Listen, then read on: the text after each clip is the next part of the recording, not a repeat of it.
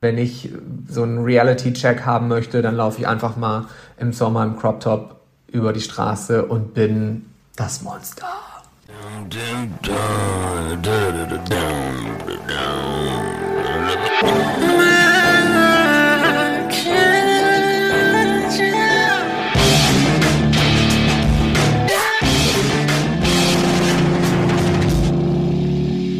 Und damit herzlich willkommen bei Männerkitsch. Mein Name ist Max Steibert.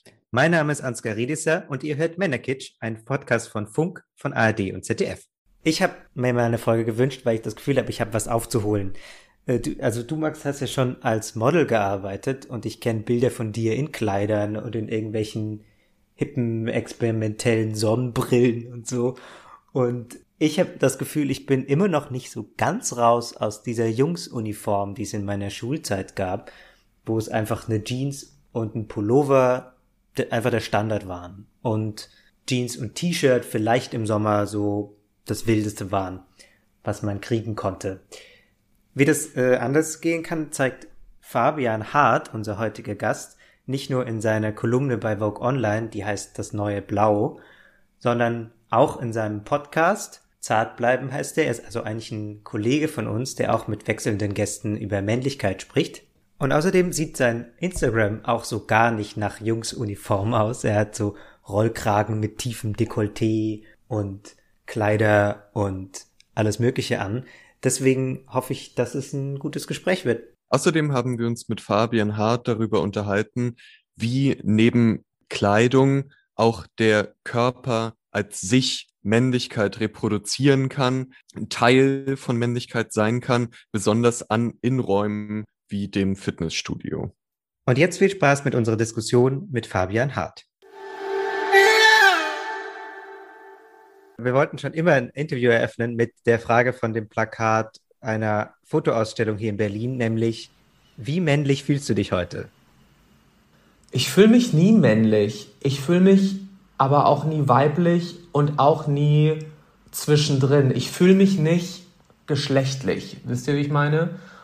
Es geht mir gut, es geht mir weniger gut, ich fühle mich überfordert, ich fühle mich euphorisiert, ich fühle mich ängstlich. Heute glaube ich ein bisschen von allem, aber das hat nichts mit meinem Mannsein zu tun oder mit den Erwartungen, die ich an mich habe, an mich als Mann oder mit den Erwartungen anderer an mich als Mann. Echt, bist du da so also voll frei davon? Ja, ich meine, ich bin jetzt in meinen 30ern und ich glaube, dass es mit 18, 17, 16 eher mal Phasen gab, wo ich dachte, das kannst du jetzt nicht bringen, super unmännlich. Aber das heißt nicht, dass ich mich dann damals unmännlich gefühlt habe, sondern ich habe das immer aus der Perspektive anderer. Also wie werde ich von anderen wahrgenommen? Finden meine Klassenkameradinnen mich männlich? Findet mein Vater mich männlich? Findet meine Stiefmutter mich männlich? Und den Ansprüchen habe ich versucht zu genügen. Aber für mich war ich eigentlich immer so fein mit, was ich mag und was ich nicht mag. Ein Moment, in dem ich schon immer sehr merke, dass ich mir doch Gedanken mache über die Wahrnehmung von außen, ist, äh, wenn ich rausgehe und weiß, da sind viele Leute. Also ich hatte das ähm, mal, da habe ich noch in Mitte gewohnt, in Berlin, also so ein super hipper ähm, Stadtteil, der irgendwie sehr offen ist, denkt man. Und ich hatte lackierte Fingernägel und ich habe richtig den Eindruck gehabt, ich werde richtig angestarrt. Also so, ähm, ich hatte dann irgendwie so einen Kaffeebecher in der Hand und also die äh, Fingernägel waren relativ sichtbar und es wäre ein Typ fast gegen die Straßenlaterne gelaufen, weil er so die fixiert hat und ähm, gar nicht äh, seine Augen davon abwenden konnte. Und ähm, da habe ich schon den Eindruck, okay, ich denke zweimal drüber nach, ähm, wie, ähm, wenn ich so als sehr feminin wahrgenommene Accessoires tragen will, ob ich die auch sichtbar jetzt in der U-Bahn tragen würde.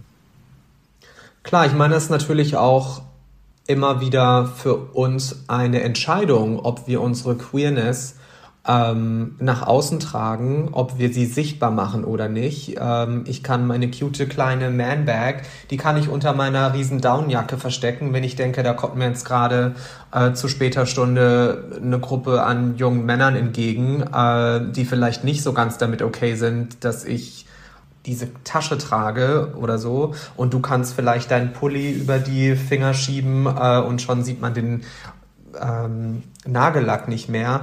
Also das ist natürlich immer auch eine Entscheidung, die wir treffen und die wir aber auch haben. Ich kann in der U-Bahn, hast es eben schon angesprochen, ich kann mich auch so hinsetzen, dass ich von Menschen, die mich nicht kennen, als heterosexuell gelesen werde. Also man kann schon so eine Form von richtig männlich und richtig männlich ist eben heterosexuell in der normativen Wahrnehmung. Also ich kann das schon beeinflussen. Und ja, es gibt für mich auch noch heute Momente, in denen ich auch dieses Privileg nutze, meine Queerness nicht zu zeigen und quasi inkognito durch die Straßen zu gehen, ohne mit dem Thema Männlichkeiten und Queerness etc. auch ähm, aufzufallen. Gibt es denn da eine Entwicklung in der Männermode in den letzten Jahren oder äh, passiert das gerade alles noch sehr langsam, dass man sich vielleicht mit mehr Farbe zeigen kann, dass es vielleicht neue Formen gibt von Kleidung. Also wir haben äh, da vorher viel drüber diskutiert, weil wir so das Gefühl hatten, okay, vor 100 Jahren haben Frauen ausschließlich Kleider getragen und jetzt äh, können sie irgendwie in Hoodie, Jeans und Sneaker durch die Straßen laufen und Männer haben vor 100 Jahren Jeans getragen und tragen immer noch Jeans. Also ähm, es ist wahrscheinlich deutlich weniger einfach, als ich es jetzt dargestellt habe. Wo würdest du da äh, vielleicht so die stärkste Entwicklung in der Männermode sehen? Wenn wir von der Männermode sprechen, die wir vielleicht auch konsumieren durch Medien, Zeitschriften etc., die war ja schon immer sehr frei. Also die Mode ist ja, ja oftmals wie so eine Art Karneval vom Prinzip her, weil du da alles zeigen darfst und dir erlauben darfst, was normalerweise so auf den Straßen nicht stattfindet. Und es gibt ja oft auch diesen Effekt, dass man sich so ein Modemagazin anguckt und sagt, irgendwie cool, aber für den Alltag ist das jetzt nix. So, die Mode, die Modeleute. So. Das wird ja fast schon erwartet, dass die Mode etwas überspitztes, eskapistisches, träumerisches zeigt, was eben nicht der Realität entspricht. Und dass man ein Shirt sieht und sagt, äh, sorry, aber die 400 Euro für ein T-Shirt habe ich jetzt auch nicht gerade auf der hohen Kante. Also es ist ja schon sehr Haute Couture, von der wir hier sprechen, oder? Ja, Pret-à-Porter, Haute Couture, klar, all das. Also, was eben, ne, das ist ja auch Teil der Entrüstung, zu sagen, wie kann man sowas anziehen und dann auch noch so viel dafür bezahlen? Also, die haben sie doch nicht mehr alle. Das ist ja Teil dieser Idee. Also, das wird ja auch produziert von den Designern und von den Modehäusern. Die wollen ja auch gar nicht verstanden werden von dem Gros der Menschen, so. Und ich bin damals auch aus meiner Provinz geflüchtet und wollte unbedingt in die Mode, weil das für mich, wie ich es eben schon gesagt habe, eine Form von Eskapismus war und auch eine Möglichkeit für mich, ein Männerbild oder eine Männlichkeitsvorstellung auszuleben, die sich nicht an Tradition und äh, Konservatismus ausrichtet. Also je länger ich lebe, desto weniger interessiert mich tatsächlich Mode noch. Also als Tool, um mir das zu erlauben. So, das war für mich damals die einzige Form der Selbstermächtigung, irgendwas mit Fashion. So, ich glaube, das ist auch der Grund, warum so viele queere Personen sich in die Mode flüchten. Weil das eben das Schöne ist, das Übersteigerte, das auch Unrealistische. Und das tat mir sehr, sehr gut. Und da hat sich innerhalb dieser Branche, innerhalb dieses Genres sehr, sehr viel getan in den letzten Jahren und Jahrzehnten. Aber wenn du auf die Straße gehst, in die großen Einkaufsstraßen, da musst du nur mal mit einem Nagellack als junger Mann äh, durch die Gegend laufen und dann bist du schon der große Schock ähm, oder in meinem Falle ein Crop Top oder so. Das ist immer so mein Go-To-Beispiel. Äh, wenn ich so einen Reality-Check haben möchte, dann laufe ich einfach mal im Sommer im Crop Top über die Straße und bin das Monster. Also ist das Problem nicht die Mode, sondern wer die öffentlichen Räume definiert.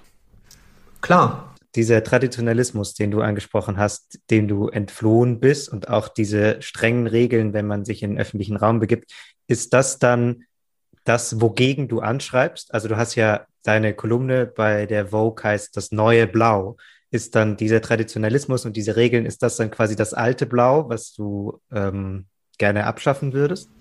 Nicht abschaffen, aber ergänzen zumindest. Also bevor wir sagen, so, und jetzt schaffen wir Männlichkeit ab, finde ich es erstmal die logischere und vielleicht auch realistischere Position zu sagen, wir ergänzen diese eine traditionelle Männlichkeit um diverse Männlichkeiten. Und im Endeffekt kommen wir dann auf den Nenner, es müsste eigentlich so viele Männlichkeiten geben, wie es auch Personen gibt, die sich als Mann lesen, fühlen, identifizieren. Und das wäre doch schon mal ein guter erster Schritt, bevor wir jetzt sagen, wir schaffen Männlichkeit per se ab. Ich glaube, das wäre dann ähm, zu weit hergeholt. Aber natürlich will ich auch weiterhin Blau tragen, ohne dass Blau nur mit Traditionalismus und Konservatismus und toxischer Männlichkeit in Verbindung zu bringen. Also I am reclaiming my blue. Das finde ich, glaube ich, gerade einen ganz spannenden Ansatz. Also das neue Blau ist sowohl das alte Blau, aber das alle Farben sind das neue Blau. Verstehe.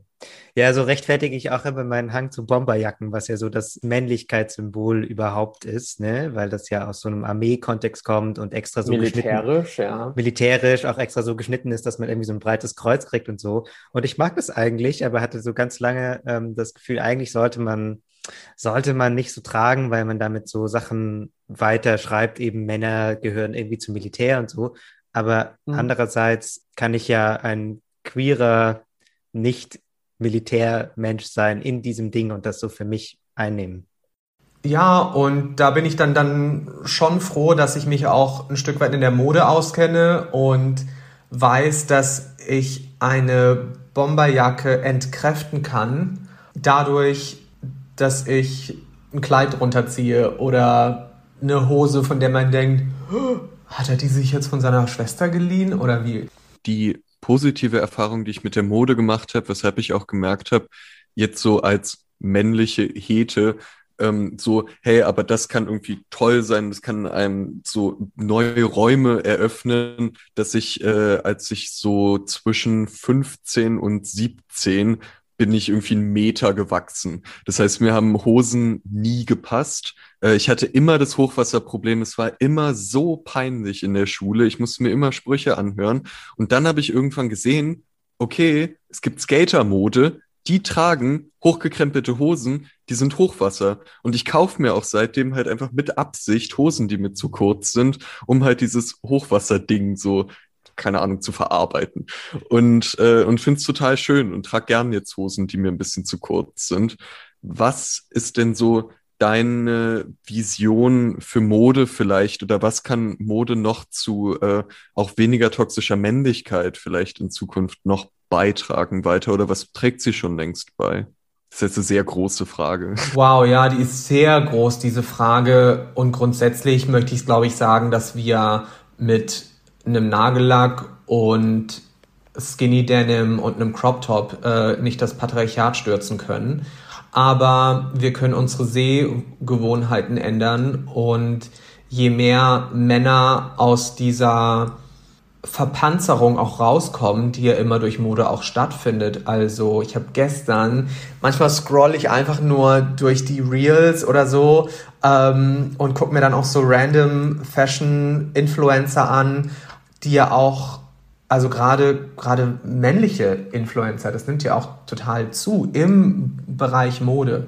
Und dann gab es so Hacks, so wie, welche Hosen musst du tragen, damit du größer aussiehst. So. Also es gab ganz oft solche How-Tos von männlichen Influencern als Ratgeber für andere Jungs, wie sie zum Beispiel breitere Schultern haben oder wie sie größer wirken oder wie man die Muskeln besser sieht oder so. Also das fand ich dann auf der einen Seite irgendwie lustig, weil es einfach lustig ist und auf der anderen Seite aber dann so, naja, es gibt also dann schon irgendwie so die zwei Fronten, so dieses, dieses sehr freie, queere, es interessiert mich nicht, ob das ein Rock für Frauen ist oder für wen auch immer. Ich ziehe das an, weil ich es mag.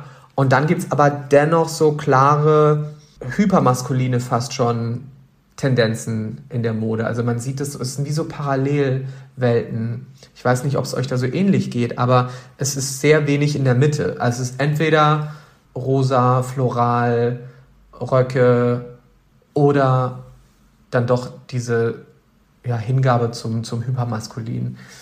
Wenn ich so dran denke, wie ich Mode so wahrnehme über ähm, diese ganzen Medien, die man immer konsumiert, dann habe ich entweder so äh, Kritik äh, jedes Jahr an Germany's Next Topmodel zum Beispiel, dass gesagt wird, hey, das Frauenbild da äh, ist halt überhaupt nicht, überhaupt nicht mehr zeitgemäß und irgendwie sehr streng und die Schönheitsideale sind ja gar nicht zu erfüllen. Und auf der anderen Seite ähm, lese ich dann auch von diesen ganzen queeren Modeschöpfern, die so Ikonen geworden sind. Also, ne, also welcher männliche Modeschöpfer aus der letzten Zeit ist denn nicht in irgendeiner Form queer, mindestens lesbar? Tom Ford, ähm, äh, Karl Lagerfeld sowieso, also äh, Yves Saint Laurent, das sind alles so die ganzen großen Namen, ähm, sind irgendwie schwule Männer, die dann auch ähm, häufig dann äh, so super campy, over the top dargestellt werden in Filmen und so weiter. Aber auf der anderen Seite ähm, ist dieses super strenge Geschlechterbild noch so präsent. Kriege ich das nur in meinem Kopf nicht zusammen und das ist eben bei alles in dem großen Bereich Mode vorhanden, so wie im Rest der Gesellschaft auch? Oder hängt das irgendwie zusammen? Ich glaube, das ist schon wieder auch der Punkt, den ich eben angesprochen habe mit, und in der Klammer Mode ist das alles irgendwie möglich und machbar. Es gibt ja auch super viele männliche Musiker, die dann Versace tragen und Gucci etc., wo das einfach ja Teil des Prestige ist, Teil des Looks, Teil des Images und obwohl die Designer homosexuell waren oder sind, auch irgendwie völlig okay ist.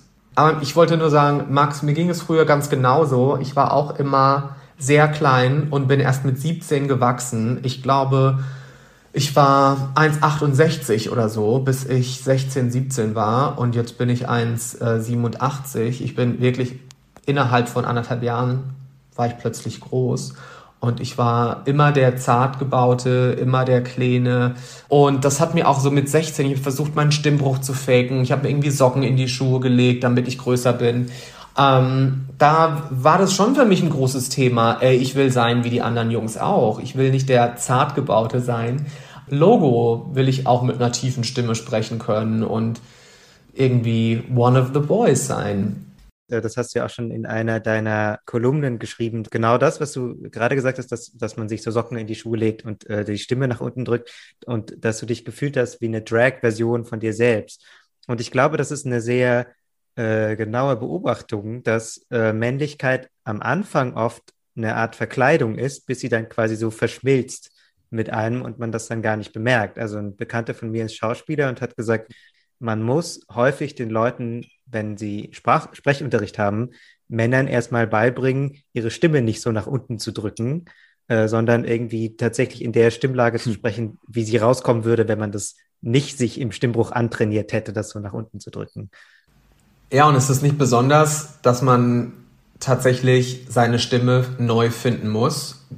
Ähm, das hat so eine schöne zweite Ebene, weil das ist tatsächlich das, was ich die letzten Jahre gemacht habe. Meine meine Stimme für mich neu zu finden und ähm, all diese Dinge, zu, ich meine, das ist so ein riesen Word, dieses äh, Unlearning, aber dass es das tatsächlich ist, also das Entlernen, dass die, die Dinge, die du jahrelang lernen hast müssen, dass dir die irgendwann gar nicht mehr angelernt vorkommen, sondern als das Normale, als das Gegebene. Und ich glaube, darum wird es auch jetzt interessant in der zweiten Hälfte, da, äh, nachdem wir jetzt darüber gesprochen haben, was wir uns überziehen, äh, darüber zu sprechen, was jetzt eigentlich unter diesen Klamotten ist ja. und äh, was es mit Männlichkeit zu tun hat. Ich mache einen kleinen Outfit, Outfit. Das wollt ihr doch, oder? Bis gleich. Ja, Fashion ist irgendwie immer ein Bereich, wo ich mich nicht ganz so souverän fühle. Ich ziehe mich dann meistens immer eher so low-key an, auch weil ich das Gefühl habe, wenn ich mal was Extravaganteres mache wie diesem Nagellack, dann bin ich nicht so, ich bin auch nicht so bereit dafür, diese Aufmerksamkeit auf mich zu ziehen auf der Straße zu jeder Zeit.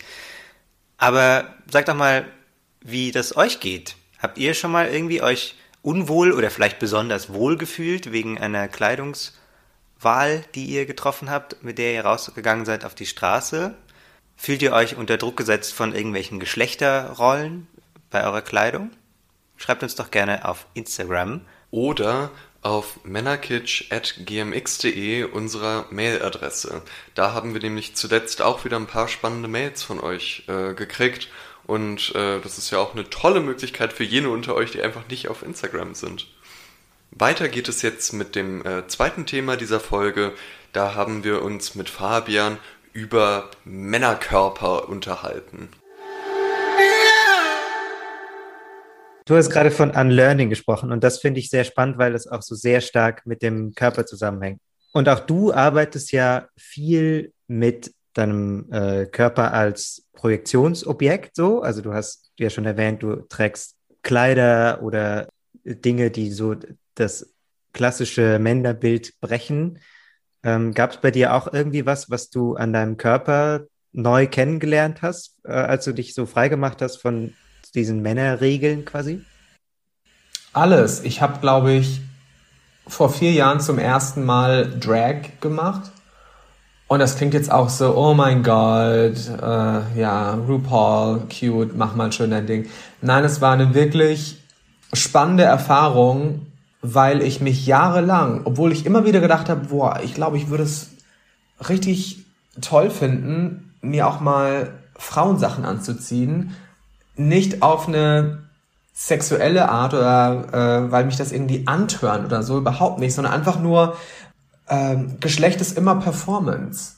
Und als ich verstanden habe, dass männliche Kleidung auch Männlichkeit stärkt, unterstützt oder auch zumindest optisch voraussetzt oder erstellt, meinetwegen, war für mich auch klar, okay, dann ist ja der Bruch dessen auch eine total spannende Sache. Und als ich vor vier Jahren, drei, dreieinhalb Jahren, ich weiß, kann es nicht ganz genau sagen, auf Fire Island war, das ist eine kleine Insel, die New York zugehörig ist, gab es so eine ja, Drag Party und das war in einem rein queeren Kontext und ich war damals Julia Roberts, das habe ich irgendwie wochenlang vorbereitet, Julia Roberts in Pretty Woman und mit meinem besten Freund zusammen. Und als ich diesen ganzen Look dann da anhatte, hat sich das überhaupt nicht wie Drag angefühlt. Also es hat sich überhaupt nicht angefühlt, als wäre ich verkleidet. Und da habe ich mich daran erinnert, krass, Fabian,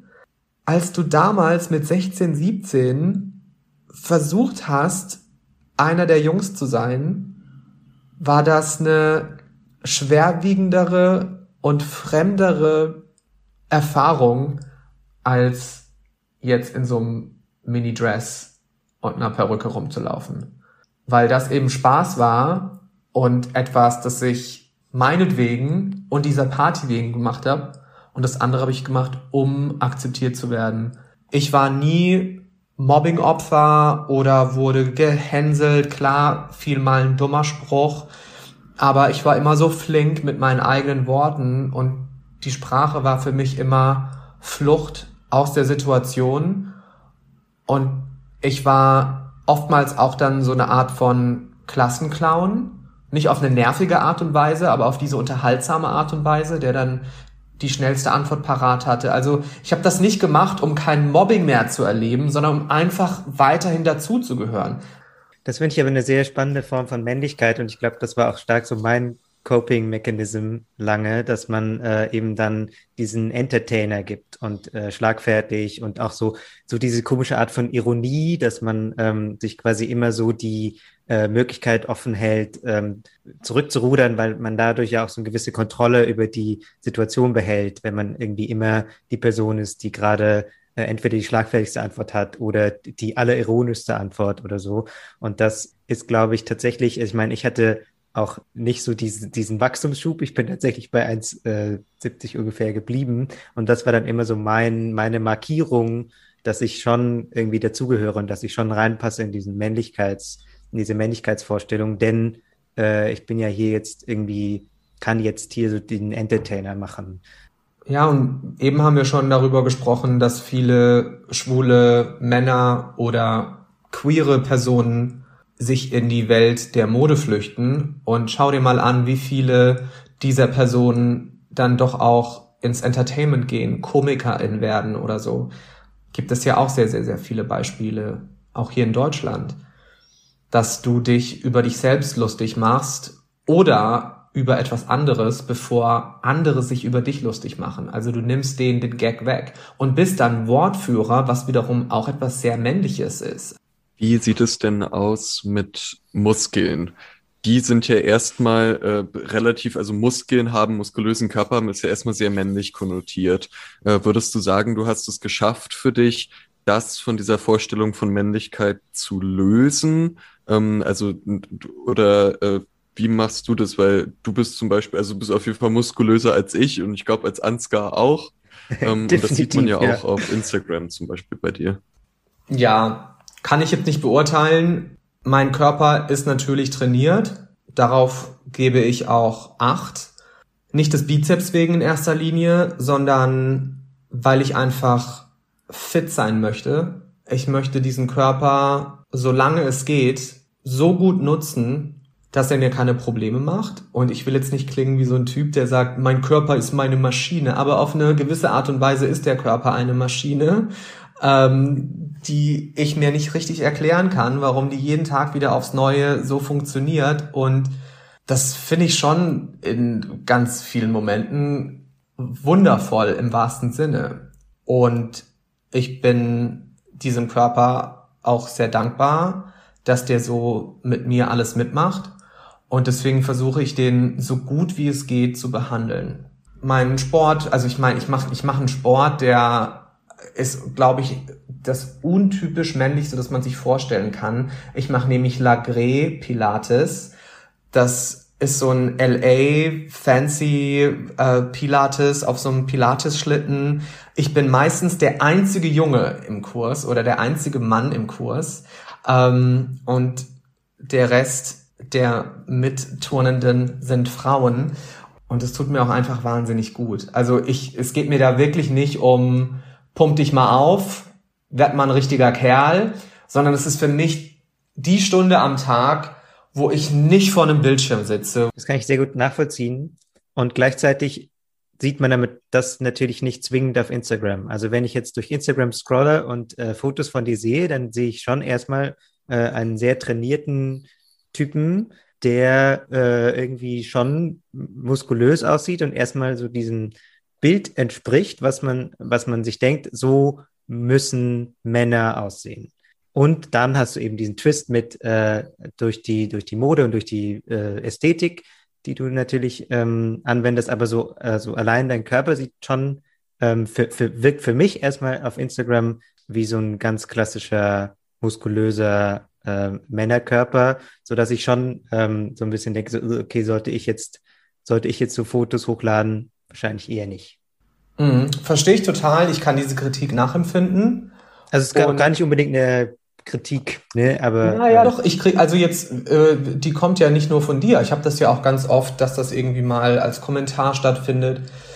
Ich finde, es ist okay, dass ich mich so wohlfühle und zeige auch durch die Arbeit, die ich mache, durch meine Texte, durch die Menschen, die ich auch einlade zum Podcast, durch meinen eigenen Freundeskreis aber auch, dass es für mich mehr gibt als nur ein Körperbild oder eine Körperform. Und klar äh, reproduziere ich in dem Punkt ein klassisch traditionelles Männlichkeitsbild, was meinen Körper betrifft.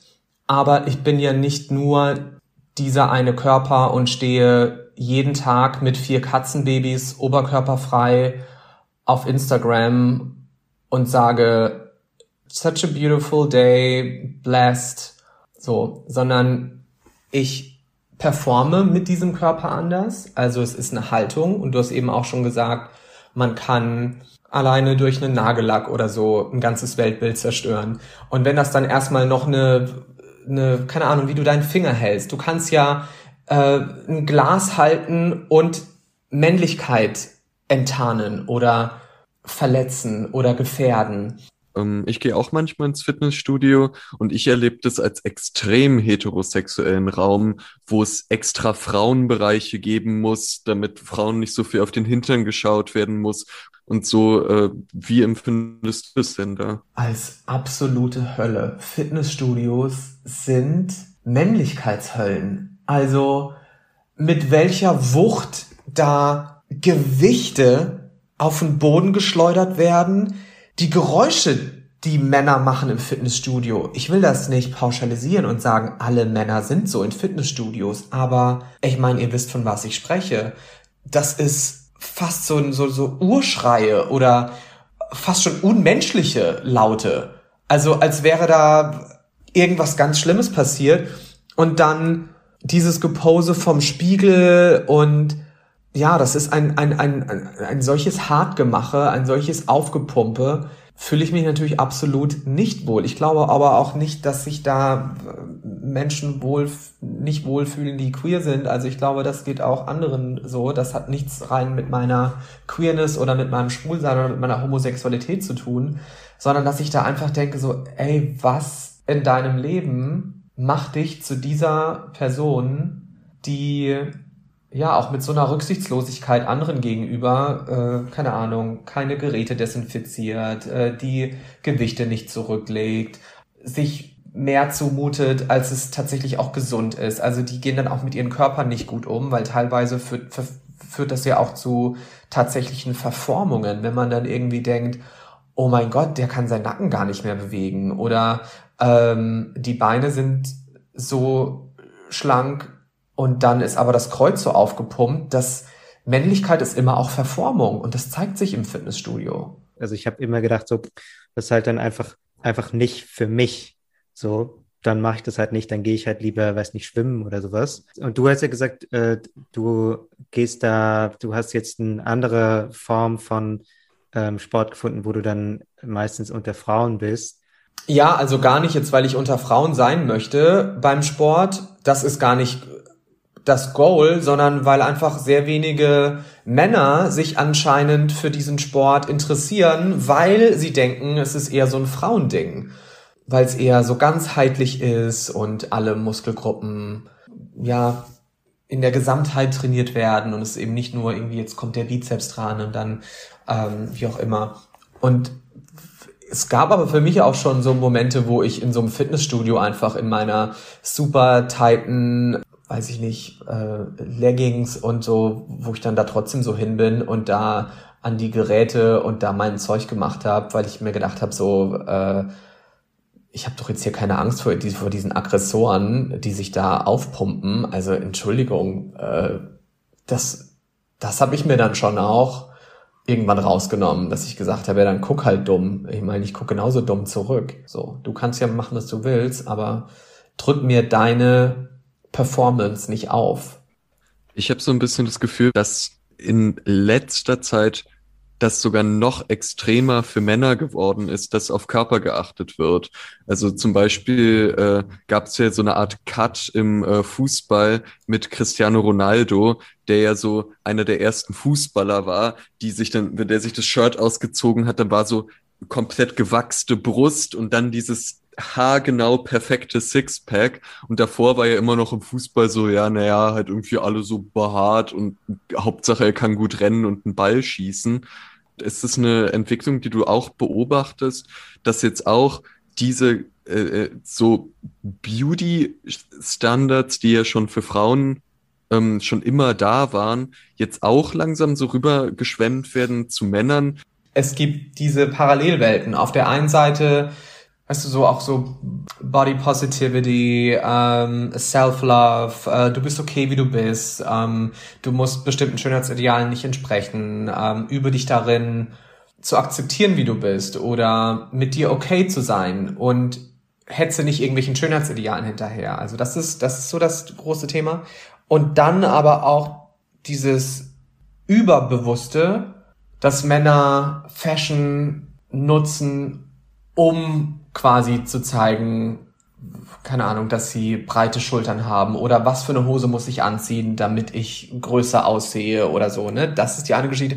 Und wenn es um, um auch um die Beauty Standards, also ja, immer mehr Männer kümmern sich um sich. Ähm, und das hat sicherlich auch mit der Rolle der Frau zu tun. Also, dass Frauen einfach nicht mehr in dieser, dass Frauen einfach nicht mehr in dieser Rolle sind, der, die ausgewählt wird, die weggeheiratet wird, die sich um einen Ernährer kümmert oder die sich erstmal absichern muss, dadurch, dass sie jemanden findet, der sie zur Frau nimmt. So, also Männer müssen natürlich da jetzt auch irgendwie mitspielen, die werden auch ausgewählt. So, die, die stellen sich jetzt nicht mehr dann und sagen so, ja, und du, dich nehme ich zur Frau. So. Ähm, sondern die sagen so, pass mal auf, Junge, wie siehst du eigentlich aus? Und das führt dazu, dass viele, auch heterosexuelle Männer, jetzt vermehrt sich auch um sich kümmern müssen, zwangsläufig. Die Krux liegt wahrscheinlich, wenn wir bei äh, von Beauty Standards reden, auf dem Wort Standards dass ja. ähm, nur weil äh, jetzt von uns sich irgendwie wir uns ein, zweimal die Finger lackieren, ist es noch lange kein Standard, äh, sondern es ist einfach was Cooles, was man äh, voll mal ausprobieren oder einfach machen kann, wenn man sich danach fühlt und was toll ist, wenn man das machen kann und nicht auf der Straße komisch angeguckt wird, was dann aber nicht zwangsläufig bedeutet, dass sich jetzt alle Männer die äh, Fingernägel andauernd lackieren müssen. Und so soll's ja auch sein dass äh, wir im Grunde eigentlich genauso uns anziehen und einfach das genauso machen, wie wir uns wohlfühlen mit. Ja, und das ist ja auch eigentlich immer meine Botschaft, die ich habe, auch mit Zartbleiben und auch mit der Kolumne und so weiter und so fort, dass ich eigentlich sage, ey, mach doch einfach mal, worauf ihr Bock habt und weniger, was du gerade machen musst, weil es von dir erwartet wird. Und das setzt natürlich voraus, dass du dich damit beschäftigst und sagst, ich glaube, ich habe jahrelang nur das und das angezogen oder das und das gesagt oder nur die und die Person äh, zu meinem Freund gemacht oder zu meiner Freundin, weil so und so und so und so. Also dieser, dieser Prozess des, des Entlernens und Verstehens, dass wir Männlichkeit tatsächlich beigebracht bekommen haben und so verinnerlicht haben, dass wir es als den Standard, das Normale, das Gegebene empfinden. Das ist so die, die Grundvoraussetzung dafür, dass wir uns auch davon lösen können. Und dass es uns nicht gefährdet, wenn wir sagen, jetzt mache ich mal was anders. So, ich trage den Nagellack, ich mache einen Sport, der untypisch gilt. Ich gehe vielleicht nicht ins Fitnessstudio, weil es mir zu anstrengend ist, weil ich darauf gar keinen Bock habe. Also wir haben jetzt ja viel gelernt und viel gelernt, was wir noch entlernen können. Vielleicht willst du uns zum Abschluss nochmal einen kleinen Ausblick geben. Was ist so deiner Meinung nach als nächstes dran in der Männlichkeitsdiskussion? Worüber müssen wir noch sprechen? Ich glaube, das ist immer ein Trugschluss zu denken, dann lass uns jetzt mal auf das nächste Thema innerhalb dieser Debatte schwenken, wenn eigentlich diese Debatte um Männlichkeit und Männlichkeiten für viele noch absolutes Neuland ist. Und wir besprechen diese Themen sehr routiniert mittlerweile und sind uns auch in sehr vielen Punkten einig und setzen vieles auch als gegeben voraus. Aber ja, ich meine, ruf nur mal zu Hause an oder bei etwas ferneren Verwandten oder geh zurück zu den Leuten, mit denen du früher vielleicht studiert hast oder in der Schule warst und du wirst von einer anderen Wahrheit konfrontiert. Also wir müssen uns schon auch im Klaren sein, dass das sehr oft eine sehr intellektuelle und auch eine sehr elitäre, äh, blödes Wort, aber äh, Woke Bingo Bubble ist, in der wir uns aufhalten und dass für viele diese Idee, ja, what's next, Masculinities, der erste Schritt noch fehlt. Ja, die sind noch bei What's Masculinity. Ja, oder die hängen immer noch darauf rum, sich angegriffen zu fühlen von Toxic Masculinity und denken, dass Mannsein und Männlichkeit ein und dieselbe Geschichte ist. Und befürchten, dass irgendwie man sie als Person, als ungesund, giftig, toxisch bezeichnet. So, das ist ja leider immer noch die Realität. Und deswegen versuche ich ja auch, und ihr ja auch. Und deswegen liebe ich auch euren Titel Männerkitsch und auch die Gespräche, die ihr führt, ähm, aus unterschiedlichen Perspektiven. Deswegen versuche ich das auch aus so einem elitären wissenschaftlichen Kontext, aus so einer Gender Theory äh, Bubble rauszuziehen und darüber zu sprechen, so dass wenn mein Vater diesen Podcast hört, dass der sich dann doch, vielleicht nicht an allen Stellen, aber an vielen Stellen abgeholt fühlt und sagt, irgendwie kann ich nachempfinden, was diese Personen da sagen. Und das ist auch wichtig, dass wir das nicht machen aus so einer Überhöhung heraus, im Sinne von, wir sind die besseren Männer, so, wir haben es geschnallt, wir haben die Matrix durchbrochen und ihr, ach, süß, ihr tragt immer noch Flanellhemden und heiratet Frauen. Oh. So, das ist natürlich auch totaler Bullshit. Deswegen, ich will auch dieses traditionelle Männlichkeitsbild überhaupt nicht abschaffen. Nein, sei der traditionellste Mann, der du sein möchtest, aber bitte setz mich nicht unter Druck, diesem Bild entsprechen zu müssen. Vielen Dank, Fabian Hart. Danke euch, danke Ansgar, danke Max. Wir hören uns ja die Gespräche auch immer noch ein paar Mal an beim Schneiden und äh, um rauszufinden, was jetzt unsere Schwerpunkte sein sollen für die Folge. Mir ist aufgefallen, Fabian ist sehr, sehr selbstbewusst in vielen Dingen, in denen ich nicht so selbstbewusst bin. Also er hat ja gleich, ist ja gleich eingestiegen und meint, er fühlt sich nicht geschlechtlich, sondern ihm geht's einfach gut oder nicht so gut oder so. Und das hat alles überhaupt nichts mit dem Geschlecht zu tun. Und das gab es ja später noch ein paar Mal, als er gesagt hat, zum Beispiel, es ist ihm egal, wenn Leute im Fitnessstudio starren. Das finde ich beeindruckend. Das habe ich auch nicht in der Form. Also ich bin ja schon, das habe ich ja in der Folge hin und wieder gesagt, habe schon immer wieder das Gefühl, ich bin so Männlichkeit und so sehr strengen Männlichkeitsvorstellungen auch ausgesetzt und kann damit nicht ganz so locker umgehen. Aber das ist bestimmt ein, ein guter Punkt, wo man so, wo man sich hinorientieren kann, dass man sagt, hey, in einigen Fällen ist es ja auch gar nicht so, gar nicht so schlimm und man kann auch dazu, ist auch so platt. Steh zu dir selbst. Yay. Naja, ich finde schon, also, also ich merke das bei mir selber zum Beispiel, dass ich im Sommer lieber rausgehe oder lieber an See fahre, wenn ich äh, zwei Wochen vorher angefangen habe, ein paar Liegestütze zu machen oder so, weil ich mich einfach wohler in meinem Körper fühle. Ähm, und gleichzeitig aber auch merke, dass es mich unter Druck setzt, auch im Sommer, wenn ich dann bei Instagram sehr viele äh, Oberkörperfreibilder von Menschen sehe, äh, von Männern sehe, die äh, ultra durchtrainiert aussehen. Und dann gucke ich in den Spiegel und sehe mich in meiner Badehose zu Hause und denk so, na, na, hm, das gucken wir ja mal. Und äh, das ist ja ein Gefühl, was wirklich nun überhaupt nicht exklusiv männlich ist, sondern ja. äh, worunter ja Frauen schon von dem, was man liest und sieht und hört, schon so, so lange Zeit ähm, so drunter zu leiden haben. Und zwar nicht nur weil sie untereinander sich dieses Gefühl vermitteln, äh, mein Körper ist nicht ausreichend für den Badesee, sondern weil Männer ihnen das auch öfters vermitteln. Ähm, dennoch wäre spannend für diese Folge äh, auch von unseren äh, männlichen äh, Hörern zu hören, so wie geht's euch damit? Macht ihr euch Gedanken über euren Körper? Wie geht ihr mit eurem Körper um? Ähm, und habt ihr das Gefühl, euer Körper ist Teil eurer Männlichkeit, wenn ihr denn eine Männlichkeit in euch habt? Wir grüßen außerdem unsere Hörer in Liechtenstein, auf Island und in den Vereinigten Arabischen Emiraten. Denn wir haben gesehen, da gibt es so verstreut ein paar Leute. Hey, hallo, herzlich willkommen. Ähm, schreibt uns doch mal gerne, was euch beschäftigt. Abonniert uns gerne auf eurer liebsten Podcast-App oder auf Instagram unter männerkitsch-podcast. Oder schreibt uns eine Mail an männerkitsch.funk.net. Vielen Dank fürs Hören. Wir sehen oder hören uns in zwei Wochen wieder oder davor schon bei Instagram.